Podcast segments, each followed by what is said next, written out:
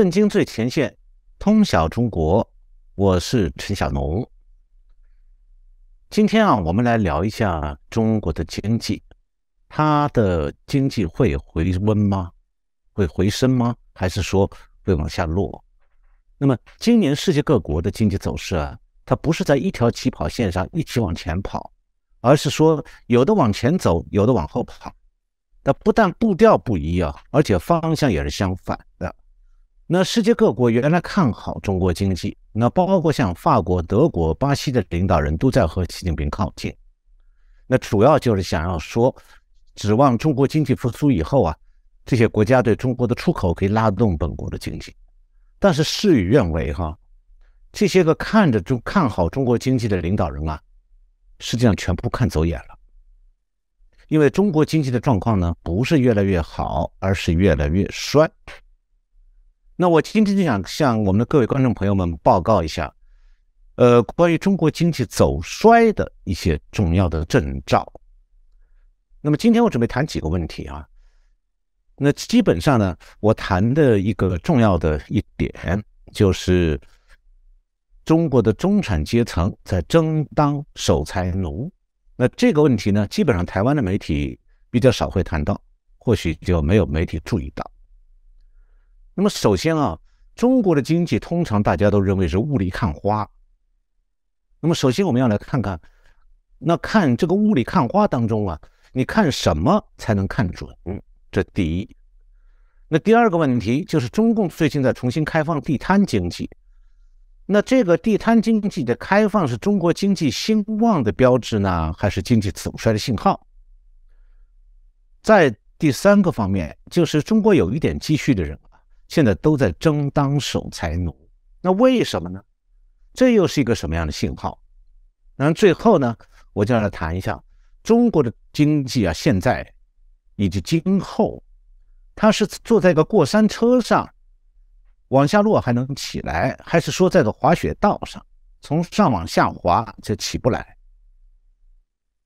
那我今天先讲第一个问题，就是中国经济雾里看花要看什么？那我刚才讲到这个法国、德国还有巴西的这些个国家领导人，最近呢都在想和习近平靠拢，主要就是想要对中国经济走势寄予期望。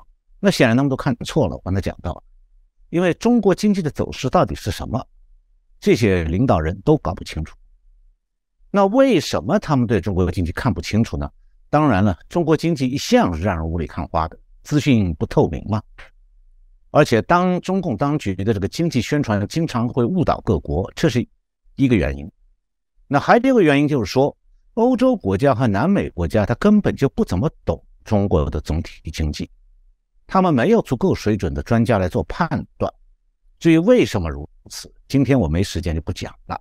我只讲一个我最近遇到的例子哈，就是巴西总统不久前访问中国前夕，大概是行前两天，随行的一个巴西的主要媒体，在他们的巴西国内找不到人来分析中国经济，他可能想要给总统提供一点资讯，然后他就跑来跟我联络。给我开了一连串问题的清单，希望我帮忙。那我呢是已读不回。事后告诉他们说我太忙了，没空。为什么呢？我不想理他们呢。就是给他们讲中国经济啊，其实是对牛弹琴。就好比说你在又要给幼稚园小朋友讲代数了，那是为难人家。所以我觉得就让巴西总统自己碰壁就好了。那在我们的节目里头啊，我们在四月十九号节目里是从社会层面。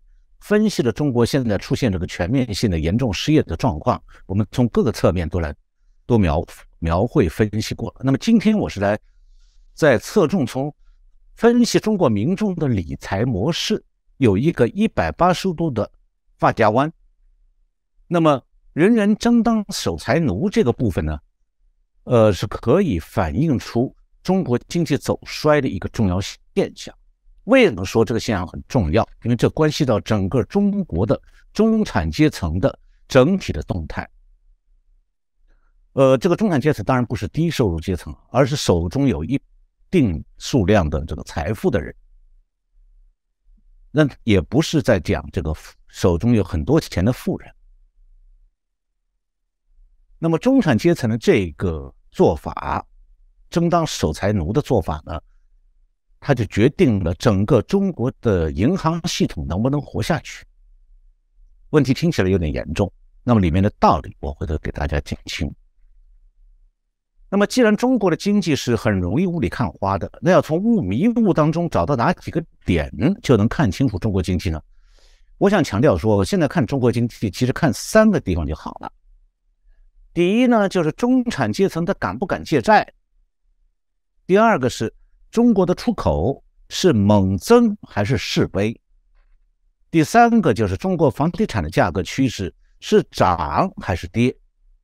那么后两个部分呢，因为时间关系，我们今天就没多没机会多讲，那我就简单讲几句。那我今天重点是，呃，台湾媒体没有讨论过的，中国这个中产阶层人人争当守财奴。这是一个广泛的全国性的现象，那它背后的重大意义在哪里？我今天就来讲一下啊。那么，这就我的要讲这个人人争当守财奴之前啊，先来讲一下跟守财奴们不同的另外一个群体，就是摆地摊的地摊群体。这是我的第二个问题，就中共最近在重新开放地摊经济，那这是经济兴旺的标志。还是经济走衰的信号。那么，中共突然开放地摊经济，会不会带动经济兴旺呢？其实啊，开放地摊经济在中国其实是中国经济走衰的信号。不过呢，这个信号比较小，它只是涉及中国社会收入啊比较低的那一部分人群。因为摆地摊它是做小生意，这个本钱小。顾客呢也是图便宜才来的，所以它是低收入阶层当中的一种谋生手段。那这个社会呢是不可能靠这部分服务来带旺整个经济的。这里需要讲一下这个中共这个重新开放地摊经济这个背景，为什么呢？做个发家弯，一百八十度大转变。在台湾呢，夜市就是市容的一部分，那很多。业者常年在那里经营，而且饮食摊位的质量和卫生都做得很好。我在台北、在新竹、在基隆、在高雄，我都去过夜市。那么外国观光客也是喜欢到台湾的夜市去，但是在中国就不一样了。中国的地摊啊，第一它不是常年经营，很多人是临时摆出来的。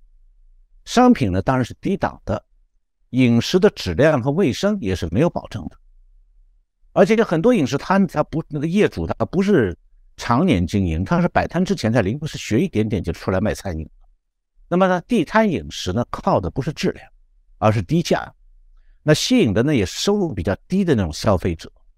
那么中共过去是认为说啊，他要追求那种高大上的经济发展，呃，这种地摊呢是在丢中共的脸，因为它不高大上。所以中共认为说地摊活跃呢。是证明中国经济不不那么靓丽，所以三年前中南海就认认为说，这中国的城市里的夜市影响到市容，让中国的繁荣啊变得不好看了，所以就下了个令，要打击地摊经济。那像现在北京市的这个原来的北京市委书记，现在的政治局常委蔡奇，他就在北京对地摊经营大力打击，一下子赶走了几十万外地。到北京来谋生的人，但是呢，最近几年中国的经济凋敝。二零二零年前，这个总理李克强就提出来过，说是要维持地摊经济，好让一部分业者有口饭吃。那么这个问题这两年，特别是今年变得更加严重了。呃，我们前面以前的节目里讲过，失业越来越多。那么这两年呢，中国的失业率高了以后，很多人没有收入了，所以他只好晚上出来摆地摊。这样的话，中国的地摊经济就管不住了，影响市容，中共也只好认了。所以呢，地摊经济重现在中国，它是经济衰退的征兆。但是呢，中共是习惯了是把坏事当做好事吹的，所以地方政府居然就把地摊经济的出现吹成是当地政府的政绩。比方讲，山东有一个小城市叫淄博，就因为当地政府在对外宣传，他们有几家烧烤店。就招来了不少长假期间的游客，那加上中国的媒体也在吹捧，一下子就走红了。这个淄博的烧烤就走红了。那么烧烤呢，它是一种地摊饮食当中的一种这个饮食服务，它是成本低，再一个就口味重，就它上的调味料很重。那在中国的低收入群体当中啊，这个烧烤十分流行，因为很多低收入群体他上不了、上不起大的餐馆，所以他们就到地摊上去喝杯啤酒，然后吃两串烧烤。这个中国的北方话把吃烧烤叫做撸串儿，撸呢就是那烧烤是串的一个条子上的，就是拿在嘴里这么一撸，就能从串上撸下来好几块，所以叫撸串儿。所以经常在中国中低收入阶层里头，他们有一个时髦，就你今天撸串了吗？这个话只有中国人才明白什么意思。那么中国社会当中现在是不会做饭又吃不起餐馆的人是越来越多了。地摊就成了他们的选择，但是这种消费它是以低收入的业主赚低收入客户的模式，它不可能拉动经济。它相反的暴露出来说，中国城市里啊，表面上街面是很漂亮，但是居民当中啊，有很大一部分是没有足够的消费能力的。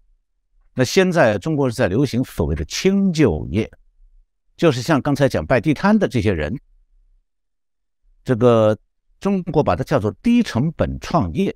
就是把中共当局那是把这些摆地摊的人通通算作就业人口了，这样的话他就可以把这个就业率往下压，这是共产党政权常见的掩盖经济衰退的做法。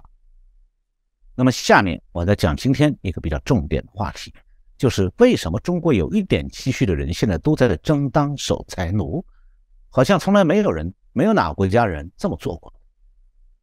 首先我想讲一下这个。好像是题外话，但实际上跟这个事儿有关。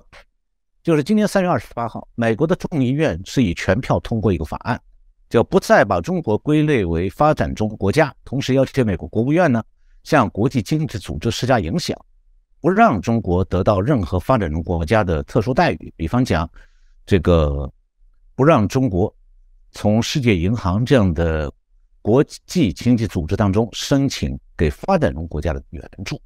那这个法案呢，是针对中共最近几年对外扩张的那种企图给出了一个反应。但是啊，这个法案其实和中共自己的吹嘘是有关系的，因为中共一直在吹嘘说它的人均国民收入超过一万美金了。那中共是为了证明自己的成就啊，早在两年前就在宣称说，中国已经从低收入国家变成高中高收入国家了。那么中国人已经变得有钱了，可能啊，台湾有不少人也有点羡慕，特别是那鼓吹中国好的人。当然了，讲中国人变有钱了，主要不是指低收入阶层，也不是指那个富人，因为富人占人口还不到百分之一呢。讲中国人有钱了，主要还是指中产阶层。那么前些年有大批的陆客游这个旅游到台湾，他们就基本上属于中产阶层。那他们在台湾花钱比较大手大脚，台湾民间也是能感觉到的。那其实呢，中国的中产阶层变有钱了，主要不是他们敢花钱，这个变有钱指的是他们敢借债，也就是说，他们敢于大笔的借房屋贷款，买拿贷款去买下这个价格非常昂贵的公寓单位。那么他们敢借债，就说明说中国的中产阶层对自己的未来的收入啊。有，还有他的还贷款的能力，还有房价在不断走高，自己的不动产在持续的增值，对这些方面他们是信心满满。所以回过头来我们来讲的话，看中国经济的未来走势啊，可以看三部分人口对未来的信心。第一个是低收入阶层，要讲这个阶层是因为它人数大，好几亿。如果这几亿低收入阶层他们的就业容易，工资不断上涨，他们会感觉很好的。那反过来，像现在这样失业率很高，工资不断被压低，有的地方甚至压到了一天一百块人民币，就相当于四百四十块新台币。那你告诉他们说：“哎，中国经济形势很好啊，这一天拿一百人民币的人，他们会相信吗？当然不会啊，他日子都过不下去。”那第二部分，这个人口就是对中国经济的信心呢，当然是指富人。富人对经济有信心是什么特点呢？他们会把一部分财产转移到海外去，因为啊，他们怕共产党。毕竟中国这个执政党叫共产党，人家党名讲得很清楚的，就是他可能要共产的。所以中国的富人对共产党从来就没有信心的。那如果中国的富人能够不断的向海外转移资产，在发达国家大量置产，那证明说他们的财源滚滚而来。那反过来，像最近几年，中国的富人突然都变得，中国的富人变得突然低调，不少人一些重量级的富豪被当局看管在国内了，那公司也遭到中共的打压，他们自己也停止海外置产了。那证明什么？证明中国富人的好日子过头到头了。那么第三部分就是中产阶层。我刚才前面讲的两个阶层，低收入阶层和富人，对中国的经济的未来影响都不大。就是说，低收入阶层虽然人数众多，他们的收入太低，所以他们花钱多还是少，影响不了经济。那么影响中国经济的也不是富人，因为富人人数有限。也不过就是占中国人口的百分之一都不到。那么哪个阶层对中国经济影响最大呢？就是中产阶层。按中共官方的数据呢，现在中产阶层是四个亿，大概占中国人口的三成左右。那么中产阶层之所以对经济影响力非常大，是因为他们手中有相当数额的金融资产和不动产。而且他们人人数已经达到四亿了，所以如果中产阶层在中国敢于借钱买房，那房地产业在中国就成经济的支柱。那么中产阶层随着房地产价格的不断攀升，他们的财产也不断的翻番。那反过来，如果中产阶层总体上都不敢借钱，拒绝借钱，那就是说他们对中国经济还有他们自己家的未来的财务状况有一个信心投票。他不敢借钱，拒绝借钱，就表明说他们不再相信中国经济未来会向好。那么，他们争当守财奴的这个行为呢，客观上就会把中国经济拉下来，让中国经济再也翻不了身。呃，我想大家都听过一句话，就是“水能载舟，也能覆舟”。那一般人讲这句话呢，都是讲政治上民意的逆转可能带来政治的变局。包括像大选，可是啊，好像没有人讲过，其实一个国家的中产阶层理财上面的这个民意，也同样是水能载舟，也能覆舟。为什么呢？这里我要讲一个说概念，我把它叫做非组织型的集体行动，因为大家都知道，所谓的集体行动 （collective action） 当然是集体在行动。但是，讲到社会运动的时候，大这个大家都知道，说一个社会出现社会运动，那是一定有人在组织的。那么，其实还存在另外一种社会运动，就是非组织性的，没有人组织。那么，中产阶层现在集体争当守财奴，这个就是一种非组织型的集体行动。这个行动的特点就是说，他大部分人不约而同的做出了相同的决定。而且采取行动，没人来组织动员。但是，这样的非政治性的集体行动，它的经济效果是惊人的。那这个集体行动是什么呢？就是现在中国的中产阶层突然都改变了原来的理家庭理财的决策，采用了新的家庭决策。这个新的家家庭财务财务的理财决策就是说，要降低债务，尽量存款。那讲到债务呢，我们就要解释一下中国的中产阶层债务到底负担有多重。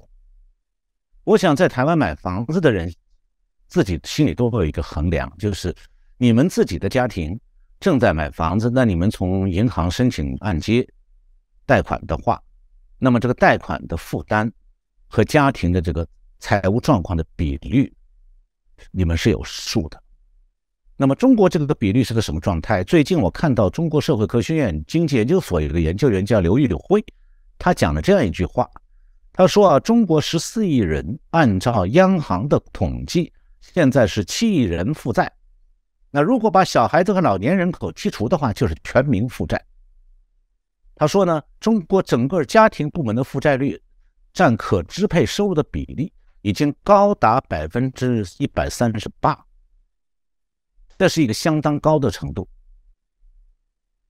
那么，把那现在的这么高的负债率，中产阶层要怎么样来降低债务呢？其实做法蛮简单，就是说能不借新债就绝对不借，你不管是贷款买房子。还是做生意，向银行贷款，通通都不借钱了。而且呢，已经贷款了的，能提前还款就尽量还掉。这是降低债务，是中国中产阶层现在的一个家庭理财决策的一个部分。那另外一个部分呢，就是尽量存款，就是把所有的现金全部放到银行去，去吃存款利息。生意不做了，也不买房，不炒股，不出国旅游，少消费。啊再加上呢，如果你有几套房子能卖就卖，那这一种降低债务、尽量存款的理财行动，在金融行业上，如果做这个金融财务咨询的，他会给客户建议有一种理家庭理财模式叫保守型策略，指的就是刚才讲这种情况，降低债务、尽量存款。当然，投资的时候也是要尽量这个投像债、国债这样的比较。保守的这个增长，而不会太大幅度下跌的这些资金。那么，这样一种保守型的策略，我们也可以把它比喻成是守财奴策略。如果一个国家的中产阶层大多数人都同时在这样做的话，那就会对银行的安全造成致命的威胁。为什么是致命的威胁？其中道理其实蛮简单的，因为银行啊。它是靠放贷款来生存的。那如果银行遇到说贷款的客户越来越少，老客户都想尽快把贷款还清了，新贷款我不借了。同时呢，存款户头里头这个存款却在不断的增加，那银行就头大了。因为啊，贷款的余额在减少的话，就是银行从发放贷款当中来赚取利息这个数额在减少。那存款的余额在增加，就是银行啊。必须为存款客户支付的利息开支在上涨，那两头一挤，银行就要被挤扁头了。那么，银行一般来讲遇到这种情况是先开始裁人、降薪、关闭门店，这种状况在中国已经出现了。如果这个情况还维持不下去，银行就可能面临倒闭的风险。那么，为什么中国的中产阶层都想提前还贷款呢？以至于中国的银行全都害怕。那个中国现在很多银行对提前还贷款的客户设置种种障碍，有的银行干脆就宣布说：“我们银行不许你提前还款，你要还也不让你还。”一句话就是：“我要赚你的利息，我非赚不可，不赚我就活不了。”《华尔街日报》最近有篇报道，一句话他就点穿了中国中产阶层集体提前还款的真相，就是说。如果借款人预期自己的收入会降低，他就倾向于减少债务和利息支出。其实，中国的中产阶层现在都想尽量存款，同时减少贷款，原因就是这个，就是他们预期自己未来家里面的收入来源可能明显下降或者中断，所以呢，一方面他要减少债务，另外一方面他要存保命钱，至少比方讲存够两全家两年的生活开销。如果家里两个主要的挣钱人同时都失业呢，或者先后失业，那失了业就可能一时半会儿找不到工作，除非摆地摊儿去。那这样的话，他们要存够两年的生活开销，这是对职业前景没有信心，对经济前景没有信心，对家庭财务的未来也没有信心。所以我会在讲中国的中产阶层，他们之所以集体的采取这种。降低债务、尽量存款的家庭理财行动啊，是因为说他们对中国未来的经济预期是相同的，就是他们都认为中国经济未来会比较危险。那几亿人用钱来投票，就相当于是中国的中产阶层啊，集体回答了关于中国经济前景的一个民意调查。那用钱来投票，你看到的结果显然比打电话做民调要更加准确可靠。因为如果是电话民调的话，接电话的人，这个你要是他已经进入了一个经济上的防灾的处置状态的话，你还问他说：“你相信中国经济会越来越好吗？”你那这样的话，这个被这个打电话的、被接这个接受采访的这些被调查的人呢，他会觉得说这民调单位在搞笑，我我都快活不下去了，你还在问我经济好不好？所以。中产阶层现在在采取这种争当守财奴的做法，其实它就是一个非常明确的中国占四亿的中产阶层集体的判断情况恶化，而且他们不抱期望。那最后今天呢，我再分析一下，就上面讲的一些情况，很多人会讲，哎，那可能是暂时的，还会重新好转。我想说，那到底是暂时的还是长期的？也就是说。我前面一开头做了个讲了个比喻，现在中国的经济啊是坐着过山车，有上去也有下来，下来还会上去。这样的话，也许大家就等等到它重新上去就好了。但问题是，如果他坐的不是过山车，是滑雪车，从滑雪道我们知道不是往下滑。那如果中国经济现在是在坐在过山车上的话，那落下去以后，也许还能指望它重新升起来。那如果是坐在滑雪车上，一路滑下去的话，你回不到原来的原起点了。那个起点那么高，都是往从上往下滑。那过山车和滑雪车它是不同的，不只是说它们轨迹不一样。过山车是这样的，那滑雪车是这样的。也因为这个过山车和滑雪车，它们运动的动力来源不一样。过山车它是有机械的动力啊，能够把过山车从谷底拉到山顶上去的。那滑雪车呢，它是。只有地球的引力和人体的体重在滑雪道上起起个作用，所以上了滑雪道，这辆车就只能往下滑了。你不能指望它重新往上升的，不可能。那么要判断中国经济是坐过山车还是坐滑雪车，就要看比较全面的总体的经济分析。那么自从中国经济依靠世界工厂繁荣以后啊，刚才讲的人人争当守财奴。这个中国的中产阶层第一次集体用钱对中国前经济前景投下不信任票，那这个结果投票结果呢，是体现在银行的账簿上，银行的记录、存款和贷款记录里。二零二二年，中国居民的存款已经开始非常高速的增长。二零二二年当年一年新增居民存款十八万亿，比二零二一年的新增存款多了八成。增长百分之八十，那显然是不正常的，因为中国经济当时是因为疫情，各地经济都不好，工资是在下降的，老百姓收入是在减少的。这种情况下，存款反常的增加，为什么？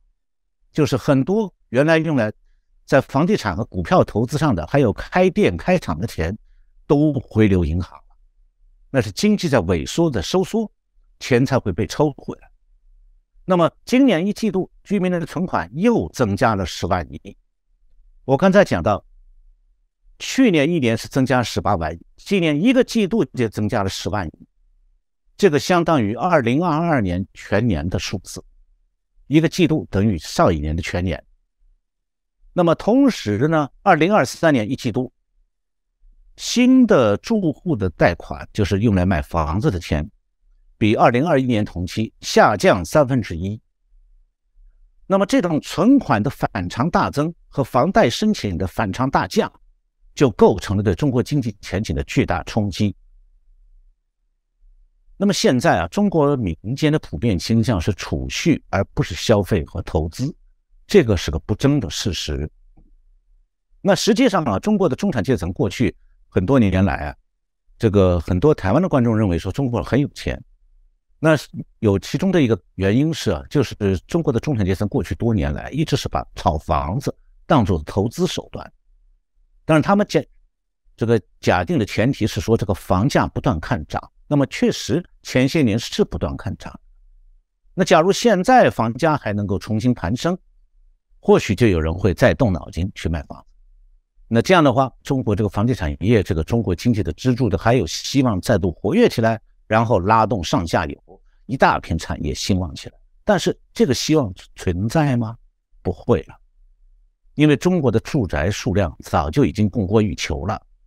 现在中国的房价正在缓慢的下跌，卖房的公司或者房主，你只有降价才能求售。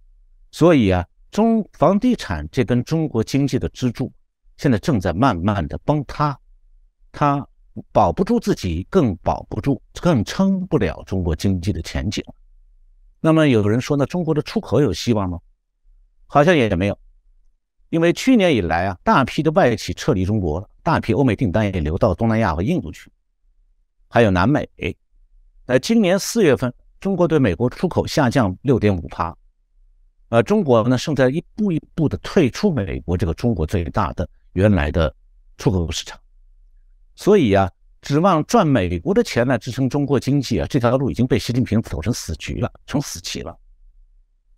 那么，总体经济学领域一般是要综合消费、投资和外贸这三个。因素来分析经经济的景气，那么中国现在也是已经没有办法在这三个方面的任何一个方面来扭转中国经济下滑的长期趋势了。那么中国的中产阶层现在开始存钱，而且提前归还贷款，他就是要保住家庭状况不至于陷入严重困境，这是他们唯一的选择。他们对中国前景经济前景的估计是准确的，这比中共官媒的经济宣传要可靠的多了。那么这样一个中国经济趋势，很显然它不是坐在过山车上，而是跑在滑雪道上，没有任何外部或者内部的动力啊，可以把这个下滑的势头重新拉回来，没有这样的动力，呃，这个能力。